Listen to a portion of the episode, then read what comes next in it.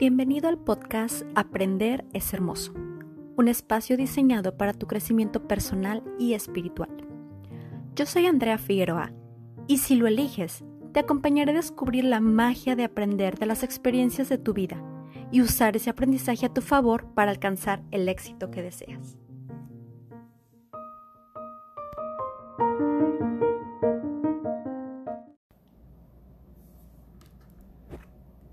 Hola a todos y bienvenidos una vez más a este podcast. Me da mucho gusto estar con ustedes el día de hoy porque em, el episodio de hoy es especial ya que tengo a un invitado que viene siendo más bien como el primer invitado dentro de este podcast y él es, aparte de todo lo que voy a mencionar, un gran amigo mío. Eh, de hecho, nos conocimos como hace cuatro años, si no me equivoco. Este, y fue como random, fue como mm, inesperado. Eh, al final terminé haciendo un episodio para un programa de radio que él, que él tenía y este... Y desde entonces hemos tenido muy buena amistad y, y este año la verdad creo que ha sido muy importante. Eh, como que ah, este año ha sido mucho más cercana a nuestra amistad y, la verdad es que es, un, es un gran hombre, también es un gran coach. Eh, su nombre es Orlando Ramos, él es licenciado en psicología y coach ontológico y es facilitador de experiencias de aprendizaje para empresas y asociaciones. De hecho, acaba de sacar su primer libro que se llama Aprende a decir no, el cual te voy a platicar un poquito más adelante. Pero bueno, él me va a apoyar el día de hoy con este mm, tema que tenemos preparado para todos ustedes. Y aquí está Orlando. ¿Cómo estás? Hola, hola, muy bien. Gracias por invitarme. Y sí, también disfruto mucho tu amistad y eh, te admiro bastante como amiga, como mujer, como coach este, y todo lo que, lo que has ido creando, verlo que se va materializando tanto tus proyectos profesionales como cosas personales que, hemos compartido. Eh, eh, te admiro bastante y, gracias por confiar en mí y por invitarme a tu espacio. Y un saludo a todos los que están escuchando.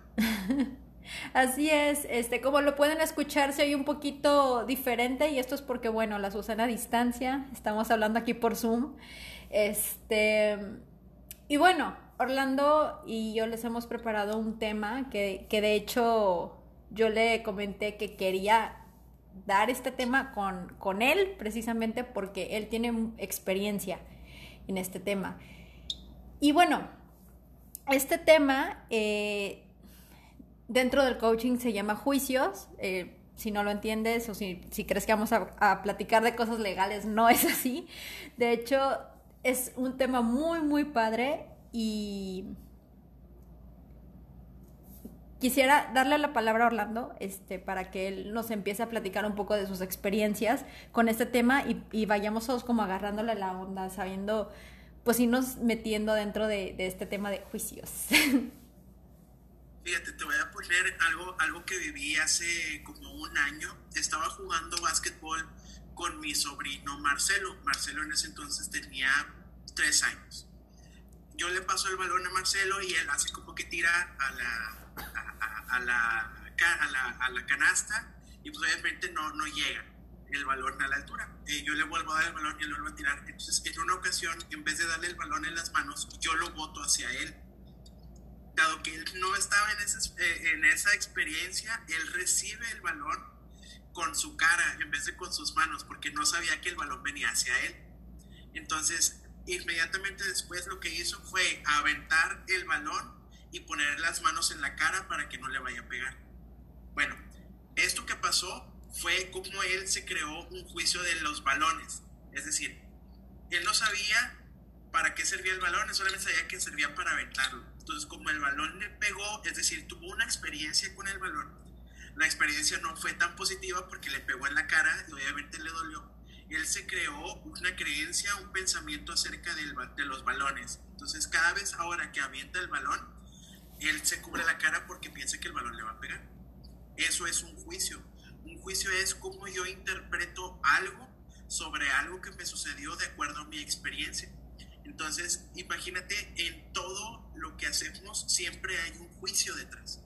Por ejemplo, en mi trabajo, estoy en el trabajo y eh, está el que siempre llega temprano y el que siempre llega tarde. ¿Qué crees que hay detrás de eso? Hay un juicio. El que llega temprano quizá, y estoy hablando desde la suposición, quizá tenga el juicio de que si llega tarde lo pueden correr y se puede quedar sin trabajo, ¿no? Y el que llega, el que llega temprano y el que llega tarde, no sé, puede haber quizá un juicio de que, ah, pues si llego tarde no pasa nada porque prefiero este, levantarme eh, me quedé dormido porque para mí es más importante la noche platicar con mis amigos. Entonces, todos desde nuestros pensamientos tenemos resultados y acciones. Eh, no sé si has escuchado, por ejemplo, de estas eh, frases de, de, Facebook o de Instagram, así de que tus pensamientos este, crean tu realidad. Claro, de repente, de super moda. sí, y luego, este, digo, sí, sí se puede, tienen sentido, pero eh, no son tan mágicas como se pudiera interpretar, porque realmente hay una conexión directa entre mis pensamientos y mis acciones y por, y por ende en mis resultados. Si quieres encontrar cómo están tus juicios el día de hoy, elige un resultado que tengas sobre algo de tu vida. Yo lo voy a poner conmigo con el peso. Mm. Ok, este, siempre he sido, eh, he sido un hombre robusto, he sido un hombre con sobrepeso y eh, hay juicio detrás, detrás de este resultado que vamos a ponerle el sobrepeso. Hay acciones que me llevaron a tener sobrepeso. A lo mejor cenar tarde o comer muchas harinas, qué sé yo. Incluso temas emocionales, así. Puede haber un montón de razones por las cuales yo estoy haciendo o no haciendo o dejé de hacer algo para que tenga el resultado que tengo. Detrás de las acciones hay una emoción en el caso del peso, eh, la emoción, puede haber una emoción ahí de X, no meter en esos temas, ¿no? Pues que rencor guardado a mi papá porque no me llevó al parque cuando estaba chiquita, ¿no? Vamos a poner algo así muy este, al aire. Bueno, detrás de ese juicio, eh, perdón, de esa emoción hay un juicio detrás de ese juicio, de esa función, yo no sé, algo pasó que yo lo interpreté de cierta manera que yo me enojé, que porque me enojé comí más y como enojé, como comí más, este, subí dos kilos, ¿no? Así, muy exagerado, digo, muy puntual. Este, entonces, detrás de cada eh, juicio que nosotros vamos creando hay una experiencia, algo pasó. Y de acuerdo a la significancia o de acuerdo a, lo, a cómo yo le doy esa, ah, me gustó, pues no me gustó, me creo el juicio y luego ya es. Entonces, si lo podemos, yo me gusta mucho describir las misterias como una fórmula. Experiencia, juicio, emoción, acción, resultado. Si tú quisieras observarlo, usa la fórmula en algo que esté pasando en tu vida, en tus relaciones personales, en tu relación de trabajo, en tu relación contigo mismo, en tus calificaciones de la escuela, en el dinero que estás ganando, este, porque eh, todo es un resultado. Y cuando vemos todo lo que tenemos como un resultado, se puede observar, se puede analizar y se puede reflexionar desde el tema de los juicios. Claro, y fíjate, se nota mucho en, las relaciones, ¿no? Eh, digo, se nota en todo. Eh, podemos verlo en la casa, en el dinero, en la salud. Este, yo creo que las relaciones, este, es un tema en el que lo de los juicios siento que se nota más. ¿no? Porque es como, ya viste cómo me vio y seguramente me vio así porque quién sabe qué y no sé qué, entonces ponemos etiquetas, no todos los hombres son iguales, siempre hacen lo mismo, todas las mujeres quién sabe cómo, es que todas las relaciones quién sabe cómo, entonces el simple hecho como de generalizar, de decir todos, nunca, siempre, nada, este, es ya ponerle como etiqueta, ¿no? Es como ya ponerle el juicio, este, y, y luego tenemos la idea de que, ay, es que siempre no todos los hombres son iguales, por ejemplo, y no, no es que todos los hombres sean iguales, lo que pasa es que hay un juicio detrás de lo que los hombres son, ¿no? Un juicio que, empezó desde antes por alguna experiencia pasada que viviste. Sí, incluso puede ser que esta creencia, imagínate, eh, las canciones más escuchadas en México son canciones, bueno, no, eh, algunas de las más se conoce, no, me, no tengo el chart ahorita de Billboard, pero muchas de las canciones que son muy populares son las de banda, las de este pop y de qué hablan esas canciones. No, yo te quería y yo te di todo y tú me dejaste y me rompiste el corazón. Y este, entonces, ahí hay un juicio, hay un montón de juicios.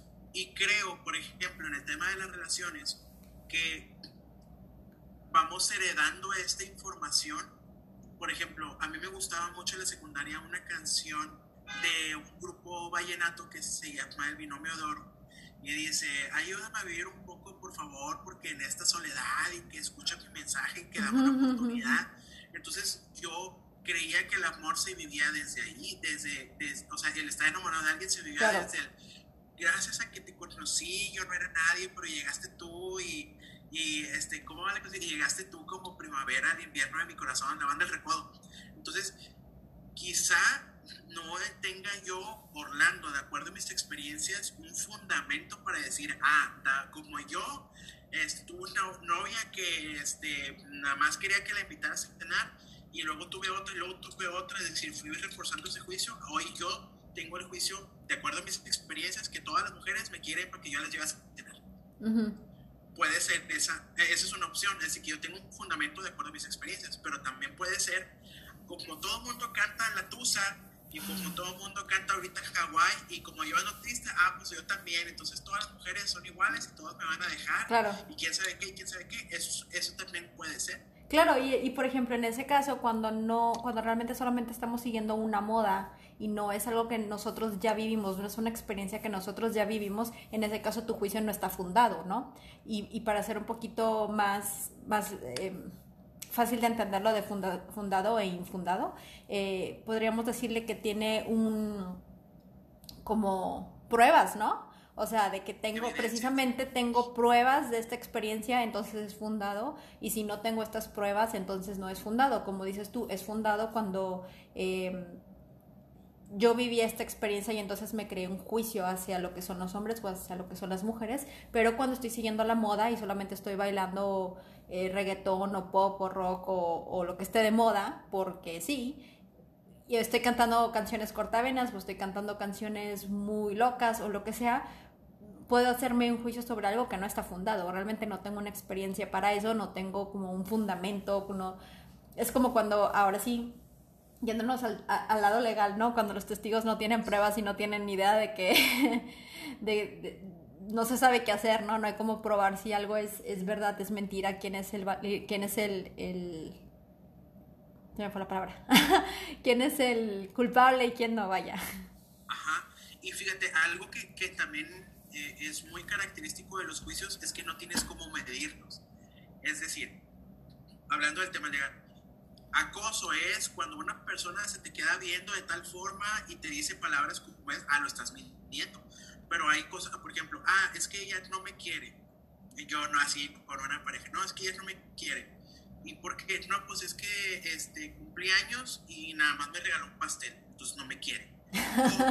¿y cómo mides si me quiere o no me quiere? ¿no? A lo mejor la otra persona desde su interpretación puede decir, ah, lo quiero mucho, le voy a regalar un pastel, ¿no? Exacto, es que lo de la interpretación es un súper tema, es un tema que qué bueno que tocas, este, y, y, de hecho creo que tiene muchas puertas a abrir ese tema.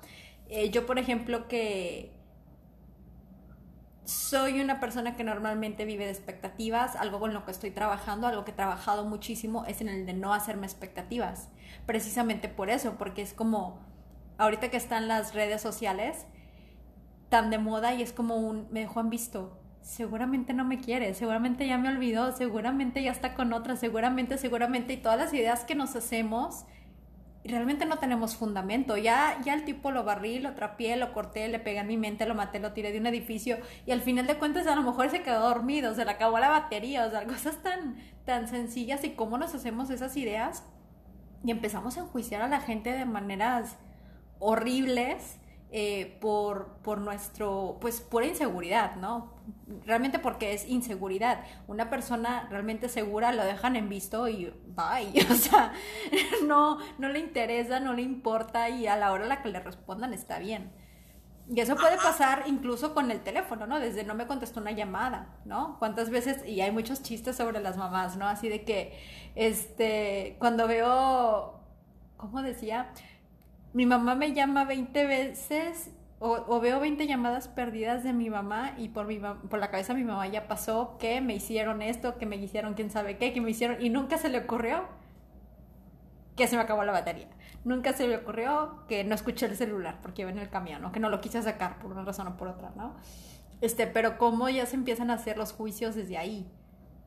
Y es natural. Es natural. Decía mi maestro Edgardo Ibarra, que le mando un abrazo. Bueno, nuestro maestro Edgardo Ibarra somos máquinas emisoras de juicios, es totalmente natural porque somos seres lingüísticos y, somos seres con la capacidad de lenguaje y dado que tenemos la capacidad de lenguaje y la capacidad de razonar, interpretamos todo, a todo le queremos poner un nombre y una etiqueta. Es normal y de hecho es sano y de hecho eso nos, ha llevado hasta la ciencia a ponerle nombre a enfermedades que no existían, a diagnósticos que no existían. O sea, es natural, pero ¿cuándo lo puedes utilizar a tu favor?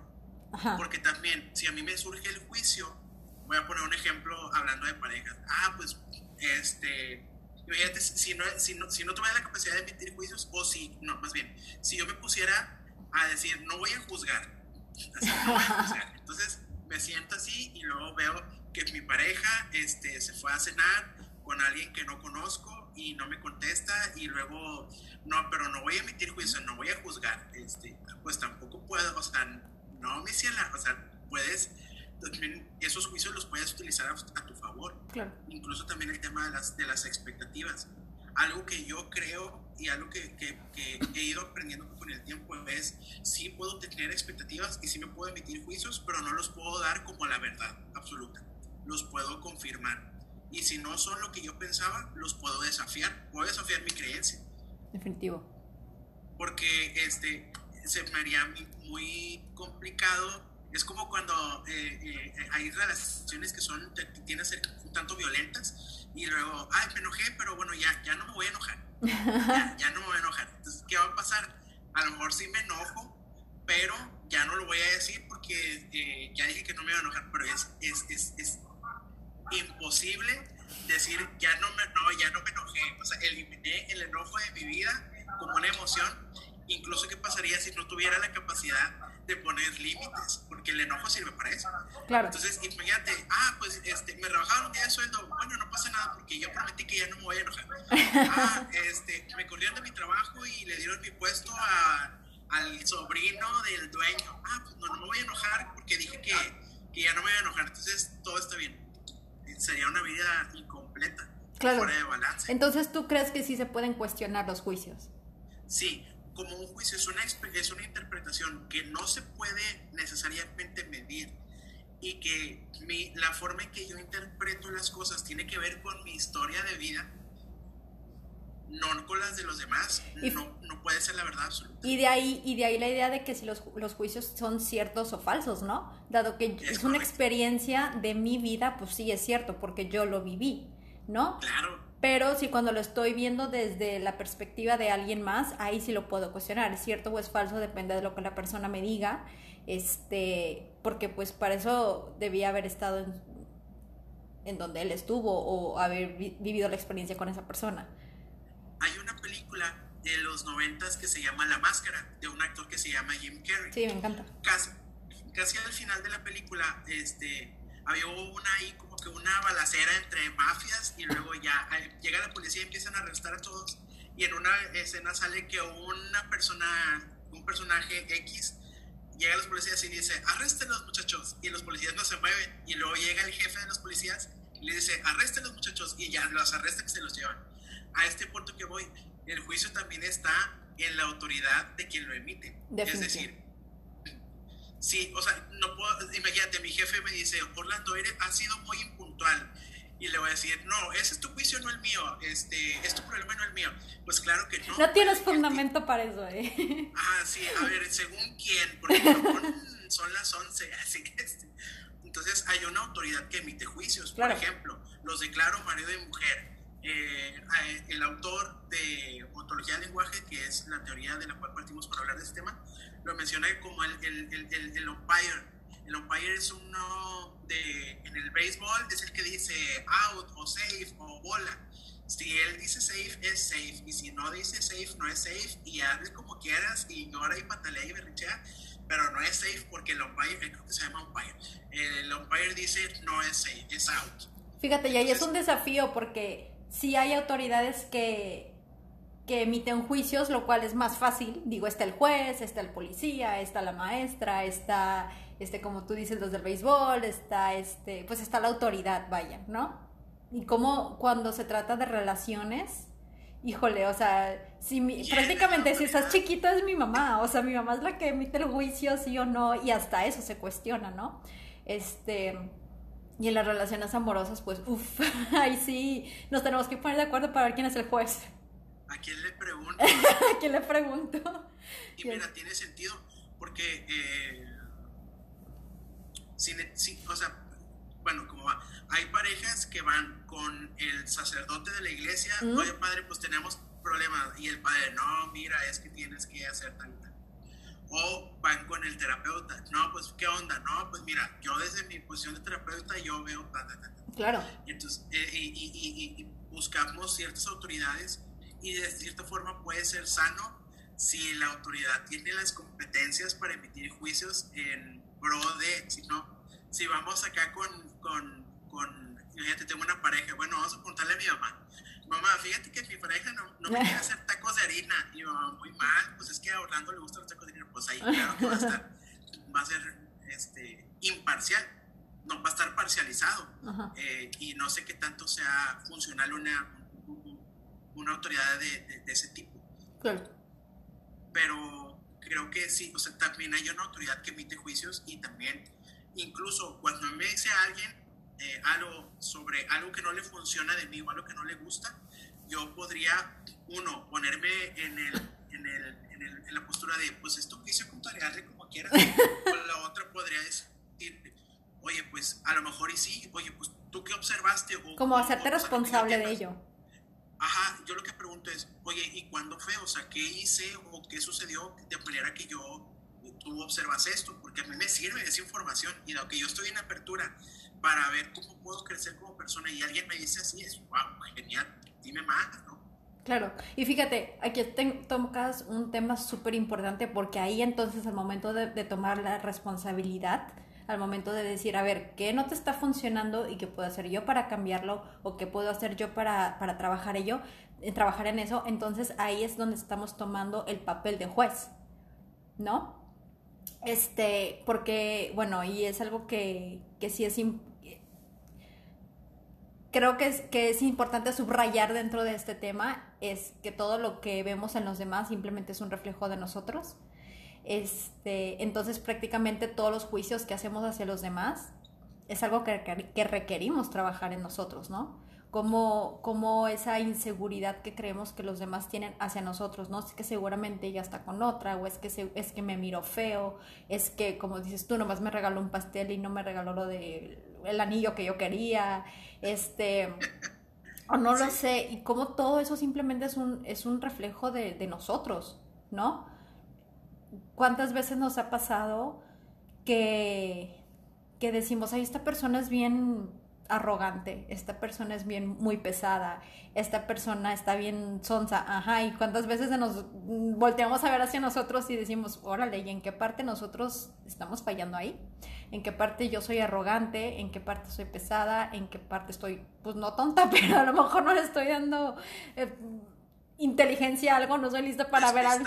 Exacto, despistada.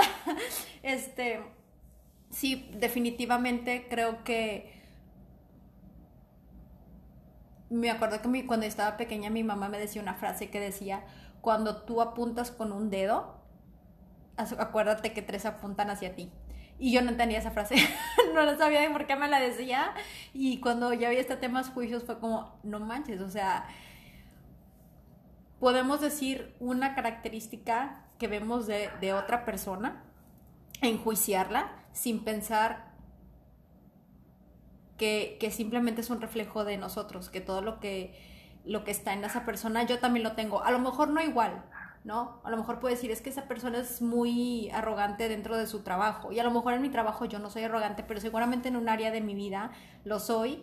Y, este, y es por eso que me cala. O sea, digamos, cuando una persona muestra algo que a ti no te gusta, digamos que esa persona... Eh, como que está, como que está así como, ay, se me fue la palabra.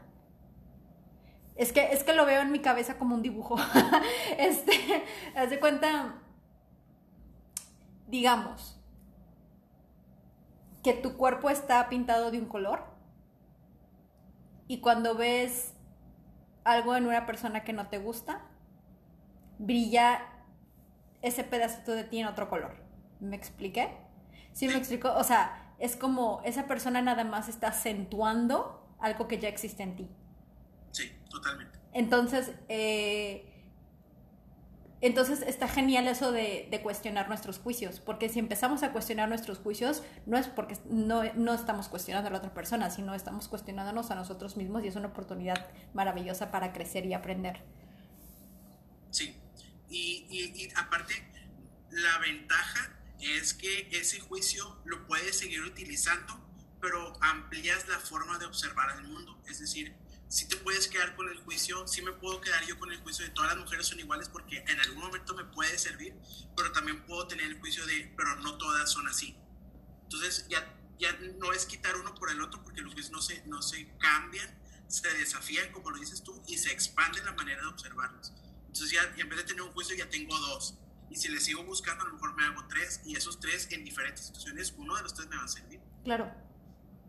Y, eso a mí, no sé, me gusta mucho observarlo así porque es como irle metiendo palabras al diccionario de las distinciones. Sí, es como... Este, es como tener una bola de plastilina y luego irte sacando bolitas, ¿no? Como irte haciendo la plastilina y hacer más bolitas y más bolitas y más bolitas y más bolitas y entonces tu juicio entonces al final se no es solo uno como dices tú, sino que ya son varios y que podemos entonces elegir cuál, cómo, dónde y con cuál trabajar cada día. Es correcto maravilloso. Espectacular. Bueno. estoy, estoy muy satisfecho con, este, con esta charla. Me encanta, podríamos salir y seguir aquí todo el día y ya más adelante te, te, te, tendré aquí otra vez para platicar de otro tema, porque la verdad es que no tiene fin. Este, y de hecho, este tema de juicio se conecta súper bien con el siguiente tema que es creencias. Este, y, y, como dices tú, ¿no? Los juicios y las creencias van de la mano. Digo, todo lo que hemos, lo que he estado hablando en mis episodios, todo va, todo va de la mano. Este, Soy tu fan. él, es, mi fan, él me escucha, él es el primero en escucharme y en decirme acá. Súper. Este. Pero, pero este tema de juicio siento que es como la. La. Mm, la puerta para, para, hablar de las creencias. Entonces me encanta. Muchísimas gracias, Orlando, de verdad.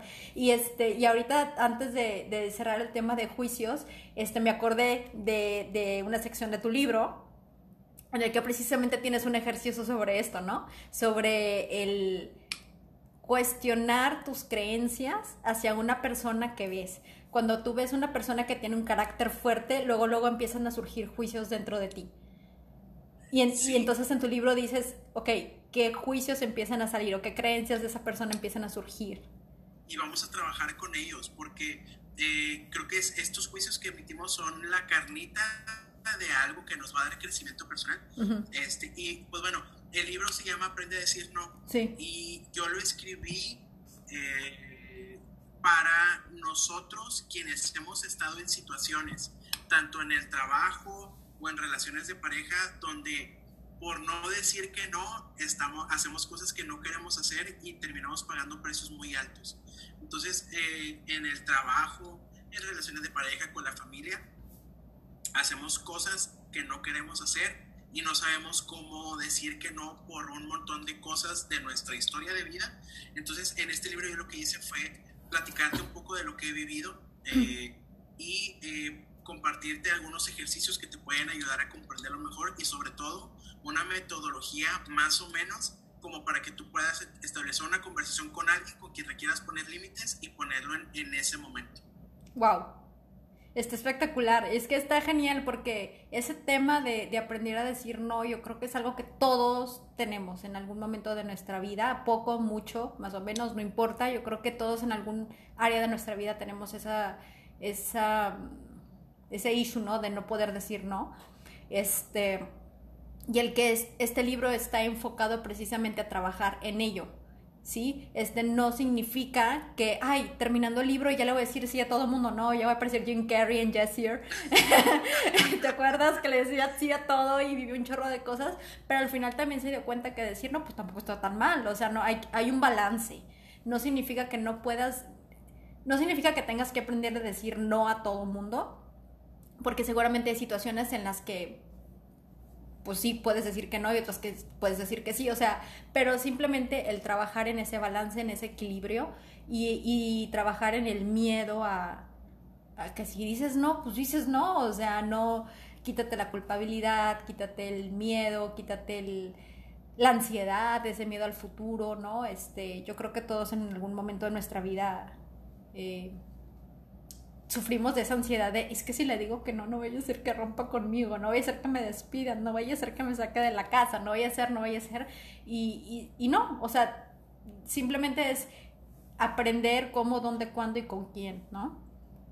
Sí, y de hecho me sirvió mucho eh, compartirte este sueño eh, en algún momento, porque, bueno, hemos compartido algunos momentos en, la parte profesional, y una, que me gusta mucho cómo trabajas, me gusta mucho incluso eh, las ideas que tienes, el cómo lo abordas y, ah,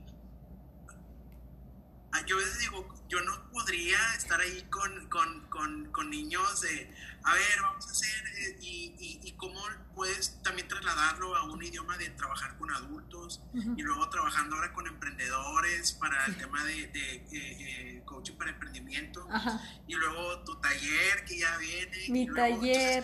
todo esto que, he estado, que has estado creando creo que ha sido como un crecer eh, del, a, a la par o crecer de la mano en ese aspecto porque sí, cuando te platiqué este sueño por primera vez era algo totalmente distinto. O sea, yo quería este, hacer un, cuadernillo ahí para venderlo este, y, fue evolucionando. Y gran parte de esto fue por, por tus aportaciones. estoy muy contento de, de poderlo compartir, de, de, que se haya materializado y sobre todo de que seas parte de esto. Gracias. Y bueno, ¿y qué onda? A ver, cuéntame tú de tu taller. ya no supe ya no supe dónde me voy a inscribir, ya tengo aquí el dinero en la mano y... Ay, ya. Súper. Ya estarías depositando ahorita, separando tu lugar. Pásame tu, a dónde pago y ya no pago. Sí, fíjate que... Bueno, la idea de crear talleres es algo que me encanta. De hecho, eh, a principios de este, de este año tú y yo dimos un taller. Em, piensa menos, vive más pensar menos, vivir pensar más. Menos, vivir sí, pensar menos, vivir más. Que fue un mini taller, fue un mini taller de unas que tres horas, ¿no? Más o menos para adolescentes. Este, para adolescentes y unos tres, cuatro adultos que andaban ahí de coladillos. Pero estuvo muy, muy, muy padre. Y me acuerdo que mm, entonces llega marzo y yo te platico de la idea de, del poder de ser mujer, ¿te acuerdas? Pero en eso entró la pandemia, fue como, ¿qué hago?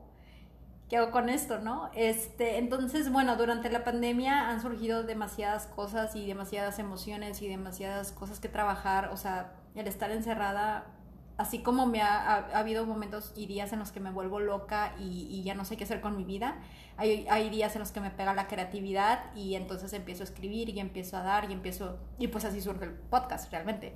Este, y, y esta idea de dar un taller en línea me daba miedo, o sea, si te soy súper honesta, me daba miedo. Eh, sin embargo, dije, es ahora o nunca, o sea, si, si yo quiero seguir dando talleres, este, y me acuerdo que lo platiqué contigo hace unos días de que, ¿qué hago? O sea, ¿qué hago con, con estos miedos, con, con, este tema que tengo de, de es, un taller en línea, es la primera vez que, que yo lo voy a dar, ¿no? Sin embargo, este Sí, y, y, también platicando con otra amiga me dice, pues es que si es algo que en lo que tú crees y de lo que tú tienes experiencia, pues va, o sea, sin miedo, ahí va, ¿no? Y, y fue genial como me invitan a dar una conferencia, este, y, y lanzo mi taller y digo, ¿saben qué? Eh, este es mi taller y los que están viendo la conferencia se llevan una promoción y en eso recibo mensajes de personas que ya queriéndose inscribir este, fue como, wow, o sea, sí, sí se puede. Este taller se llama Recréate y es, es, es, un taller diseñado para trabajar el rediseño de creencias, ¿no? Todos tenemos creencias limitantes y en el siguiente episodio voy a profundizar sobre ese tema.